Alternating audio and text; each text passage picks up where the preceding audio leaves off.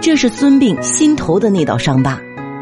庞涓来到此树下的那一刻，引燃了孙膑多年积郁的怒火，一声令下，万弩齐发，将庞涓队伍射死大半。《史记》记载啊，庞涓自知志穷兵败，乃自刎，曰：“遂成庶子之名。”这六个字啊，翻译过来就是，结果就成就了你小子的名声。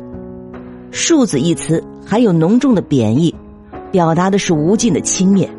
而庞涓认为自己成就了孙膑的名声，于是临死前要破口大骂。马陵之战，命运终于为孙膑主持了一次公道。庞涓到死都没有悔改，他把名利看成生命的起点和终点，在他看来啊，比自己才能高的人都是他的敌人。这种想法已经把他逼到了死胡同，他的内心已经狭隘到容不下一粒沙。当然，慈不长兵。经过一番痛彻心扉洗礼后的孙膑，为了报仇，他也发生了重大变化。准确的讲，是黑化。这让后人啊，在感慨他的悲惨遭遇、惊叹他的军事奇才、佩服他处在绝境中的惊人毅力的同时，也不禁替为了他报仇而牺牲的将士们扼腕叹息。为啥这样说呢？一九六四年。山东省临沂市市区银雀山西南路发现一处大型汉墓，发掘出汉代时期的大量竹简。令人惊喜的是啊，在这座汉墓中，失传已久的孙膑兵法重见天日。在此之前啊，一直有学者怀疑孙膑兵法的存在，认为他与孙子兵法其实是一本书。但随着孙膑兵法的面世，学者们终于达成共识。孙膑兵法和孙子兵法是两本书，孙膑和孙武是两个不同的人。在孙膑兵法中啊，作者孙膑为围魏救赵的桂林之战补充了相当多的细节，而这些细节啊，都是《史记》未收录的。根据孙膑的记载，魏国虽然主力进出，但仍然保留了相当多的兵力防备齐国。想将魏国主力引回国内啊，其实并不容易。而以八万齐军攻破城高池深的大梁，更是天方夜谭。为了将庞涓勾回魏国，孙膑构思出了一个极其残忍的计谋。首先啊，孙膑建议田忌应该先攻击魏国的平陵城。平陵城池虽小，但管辖的地区很大，人口众多，兵力很强，是一个战略要地，很难被攻破。与此同时，平陵城位于宋国和魏国之间，齐国攻打此城需要跨境而过，因此粮道难以保证。兵法讲究避实就虚，孙膑偏偏要硬着头去撞这个实，在旁人看来啊，孙膑着实是犯了兵家大忌。在选定攻击方向后，孙膑又问田忌：“在咱们军中，谁的指挥才能最差？”对此啊，田忌回答。恐怕是齐城、高唐二位将军吧。于是，孙膑从容道：“那我建议以两位将军为前锋，攻打平陵城。这平陵本来就不容易攻打，如今还要派两位最差的将领打前锋，让谁都会感到疑惑呀。”然而田忌一向信服孙膑，竟同意了他的计划。之后啊，齐城和高唐果然大败于平陵城下。两人相继被杀，他们所率领的两支军队全军覆没。遭遇这场大败，孙膑继续进谏道：“好了，现在咱们应当绕过平陵，直取敌都大梁。”田忌见两位将军刚刚战败，孙膑还要攻打大梁，于是惊恐的问道：“咱们刚遭此大败，怎么能继续攻打敌军守备严密的首都呢？”对此啊，孙膑回答。我就是想制造我们不懂兵法的假象。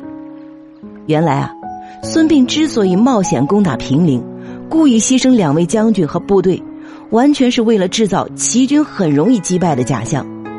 庞涓发现齐军指挥混乱且战斗力极弱，一定会暂时放下对于赵国的攻击，以回援大梁为名，击败齐军建立功劳。送到嘴边的肥肉，谁会不吃呢？只能说啊。孙膑太了解庞涓了，庞涓果然中计，他带领一支清兵驰援大梁，谁知孙膑早就在桂林设下埋伏，导致魏军大败，庞涓一战被擒。从战术的角度来看啊，孙膑的桂林之战不可谓不精妙，但仔细一想，却又让人感到细思极恐。为了夺取胜利，孙膑竟不惜故意牺牲两位将军和他们所属军队的性命。